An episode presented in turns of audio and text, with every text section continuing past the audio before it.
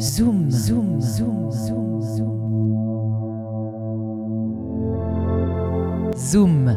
Reportage et interview dans le sud des Landes et au Pays Basque.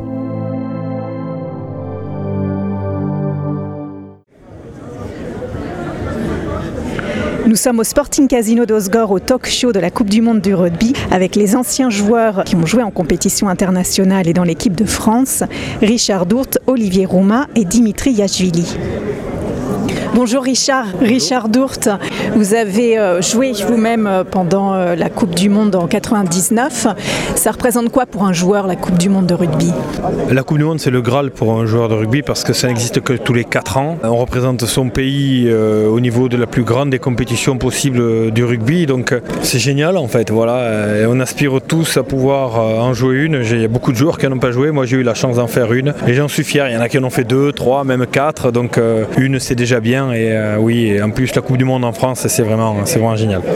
Et les grands atouts de l'équipe de France des Bleus pour vous cette année, c'est quoi? C'est toute l'équipe et c'est le public qui va les soutenir et qui va mettre la pression sur les équipes adverses et les arbitres pour qu'on puisse être champion du monde.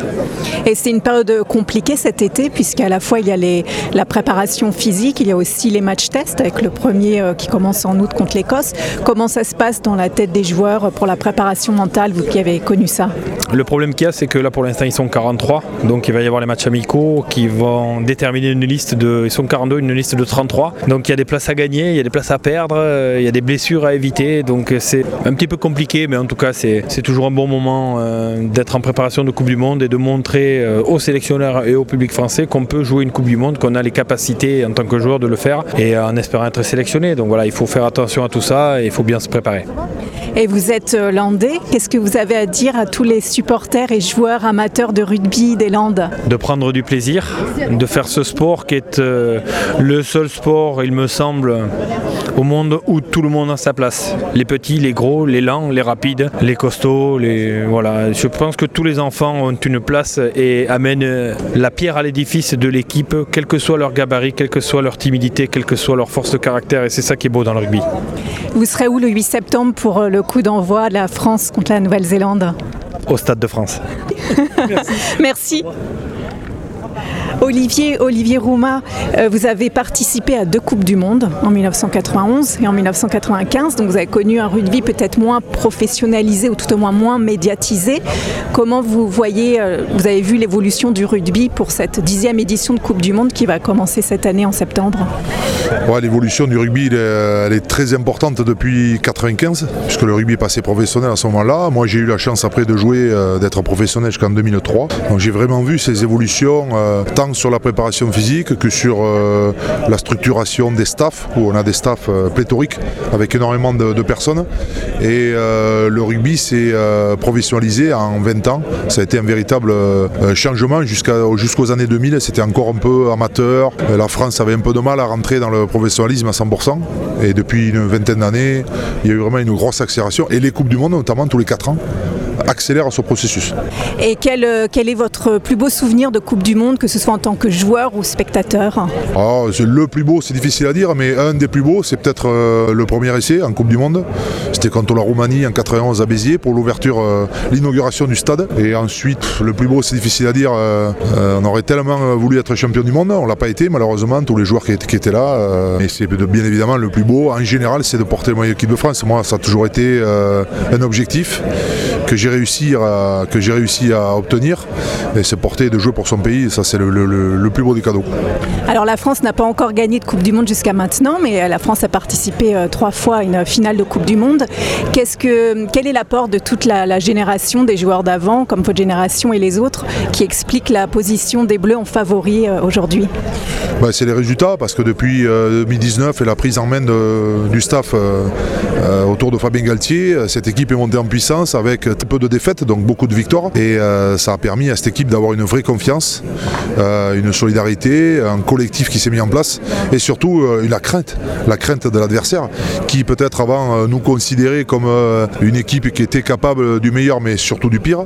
Là on est venu sur un terrain, la régularité avec des grandes performances où on est capable de battre des équipes d'hémisphère sud, hein, on va pas se cacher. Sur toutes les Coupes du Monde, il y a seule l'Angleterre à gagner, toutes les autres équipes sont des équipes d'hémisphère sud. Donc maintenant on arrive à les battre Le plus dur sera de concrétiser dans, un mois et demi et véritablement gagner cette Coupe du Monde. On attend tout ça avec impatience parce qu'on ne l'a jamais gagné. Et la France, c'est la deuxième fois qu'elle organise la Coupe du Monde sur son territoire. Est-ce que c'est un, un atout, c'est important pour les joueurs mentalement? Ça, c'est un peu l'inconnu. Alors, c'est pas la deuxième fois, c'est la troisième fois, puisqu'en 91, c'était en France et dans les îles britanniques. Et après, il y a eu 2007. Donc là, 2023, c'est en France.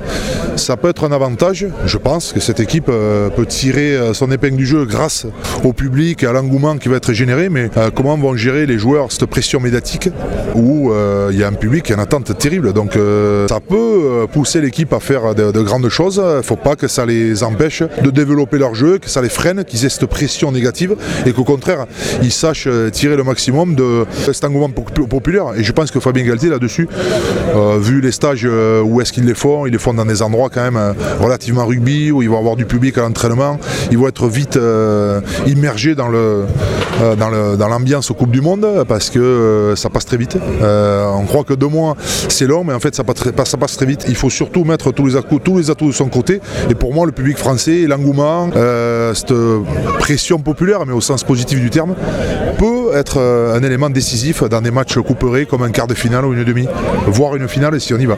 Quelles sont les grandes équipes qu'il faut craindre pour, euh, pour les Bleus? Ah ben, C'est pas très compliqué, hein. donc on va dire euh, dans l'ordre, ça va être l'Afrique du Sud, la Nouvelle-Zélande et l'Irlande. Je pense que ce sont les, les, trois, les trois épouvantails qui peuvent, euh, qui peuvent nous mettre en difficulté.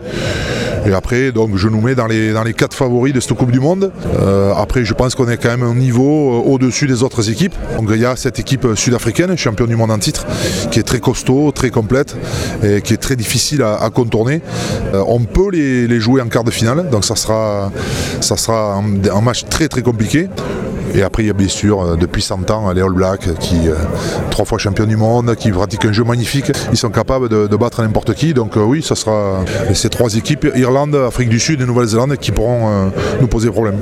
Vous serez où le 8 septembre? Je serai au match d'ouverture France-Nouvelle-Zélande. Donc je suis invité, donc je, vais, je vais faire en sorte d'arriver à l'heure. merci, merci beaucoup Olivier. Merci. Dimitri, Dimitri Gashvili, vous avez joué deux fois en deux Coupes du Monde, en 2003, en 2011. En 2011, c'était contre la Nouvelle-Zélande. C'est un rêve pour un joueur de rugby de participer à la Coupe du Monde? Oui, tout à fait. C'est la, compétition suprême pour un joueur de rugby. Quand on est petit, on la, on la voit à la télé et on a l'impression que c'est inaccessible, forcément, puisqu'on ne s'imagine pas qu'on va avoir une carrière. Et lorsqu'on y est après, en fait, l'impact, on le réalise lorsqu'on arrête des années après, parce que quand on est dans le moment, ben, on se prépare pour cette compétition, on est, euh, on est compétiteur, on s'entraîne, euh, on pense au match qui arrive, celui qui va, qui va enchaîner. Donc on est dans une spirale où on réalise pas vraiment en fait, là où on le réalise, c'est des années après, une fois qu'on a arrêté, qu'on met un petit coup de rétroviseur pour voir tout ce qui s'est passé. Ben, l'événement d'aujourd'hui nous a fait du bien aussi, ça nous a permis de nous remémorer tout ça et et avec beaucoup de fierté, d'honneur d'avoir représenté la France dans une compétition comme la Coupe du Monde. Qu'est-ce qui est important pour vous en termes de préparation euh, mentale et d'état d'esprit pour euh, cette période dans laquelle les joueurs vont entrer dans une période à la fois de match de test et aussi de préparation physique? C'est compliqué ça pour le mental à gérer Non, pas vraiment parce que les joueurs sont habitués à préparer les saisons avec les clubs. Lorsqu'il y a le tournoi destination, ils se préparent 15 jours avant. Là, il y a plus de préparation, donc ça laisse plus de temps. Ça permet aussi aux, joueurs d'emmagasiner de, des repères, des ils vivent tous les jours ensemble pendant euh, deux mois de préparation. Ils ont un ou deux week-ends de repos où ils rentrent chez eux, mais sinon ils vivent euh, tout le temps ensemble en fait. Et c'est là où se crée l'état d'esprit d'une Coupe du Monde. Donc cette période-là, actuellement, en plein mois de juillet, puis il y aura le mois d'août aussi. Les matchs de préparation vont arriver ensuite, les matchs amicaux. Et j'en garde que des bons souvenirs d'ailleurs, les préparations de Coupe du Monde, parce que c'est vraiment sympa. Et euh, pour la deuxième ou troisième fois, la France accueille donc sur son territoire la Coupe du Monde. C'est important de jouer à domicile pour les joueurs? Alors mentalement, c'est une fierté qui est presque démesurée de pouvoir recevoir cette compétition en France. Personnellement, je n'avais pas participé à celle de 2007, euh, mais j'avais vu l'impact forcément, puisqu'il y a un engouement euh, particulier. On parle beaucoup rugby de cette compétition, et plus on s'en approche du 8 septembre, plus ça va monter aussi. Donc les joueurs sont forcément très fiers. Après, ça met une pression supplémentaire quand même, parce que bah, tu la reçois, donc tu te dois de la gagner, d'aller le plus loin possible bien sûr, mais de la gagner forcément, puisqu'on fait partie des favoris de cette compétition. Mais en tout cas, c'est un honneur aussi pour ces joueurs-là de pouvoir représenter notre pays ici en France pour la, Coupe du Monde. C'est magnifique. Quoi. Et quel héritage des joueurs comme vous et toute la génération précédente a laissé au bleu aujourd'hui selon vous? Ben, J'espère la, fierté de porter ce maillot, euh, la responsabilité de porter le maillot bleu-blanc-rouge, de gagner des titres. Et je crois qu'ils sont plutôt attentifs à cela parce qu'on a quand même une belle génération. Depuis 3-4 ans, euh, ça monte en température, ça monte en intensité, ça monte en niveau. Et puis il y a des, grands joueurs, quoi, des joueurs euh, qui font partie des meilleurs joueurs au monde. Donc je pense pas qu'ils aient euh, besoin d'avoir nos, conseils, mais euh, de manière un peu plus générale, et c'est ce qu'a amené Fabien Galtier aussi, c'est la responsabilité et l'honneur de porter le maillot de l'équipe de France qui est très importante. Et avec cette Coupe du Monde, on assiste à un rugby qui est très euh, médiatisé. Il y a aussi beaucoup de clubs amateurs, et puis évidemment les Landes et le Pays Basque sont traditionnellement des terres de rugby. Quelles sont les valeurs que le rugby doit continuer à, à porter? Oui, en effet, tous les joueurs professionnels viennent du monde amateur, tous. Donc c'est des valeurs de partage, c'est des valeurs de tradition, c'est la, culture du, rugby, la culture du collectif l'importance du collectif, l'importance d'appartenir à un maillot aussi, puisque quand tu commences le rugby, ben, tu joues pour ton petit village, ensuite tu joues pour ta ville, et ensuite quand tu as la chance, ben, tu joues pour ton pays. Donc il y a l'appartenance au maillot aussi qui est, qui est, qui est très importante, et cet héritage-là, finalement, on l'a fait que le passé, puisqu'on nous l'a transmis, on a essayé de le mettre en pratique, et on l'a retransmis ensuite, et tout cela grâce au, forcément au monde amateur, puisqu'on vient tous du monde amateur. C'est repasser le flambeau. Exactement. On fait que des passes, comme au rugby. merci, merci beaucoup Dimitri. Avec plaisir. Aline pour Web Radio et merci à Mika et Fred pour la préparation de ces interviews.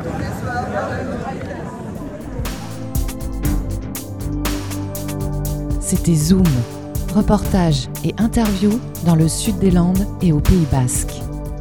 Interview et mixage Aline, musique du générique Romain Varé. Podcast en ligne sur webradio.fm.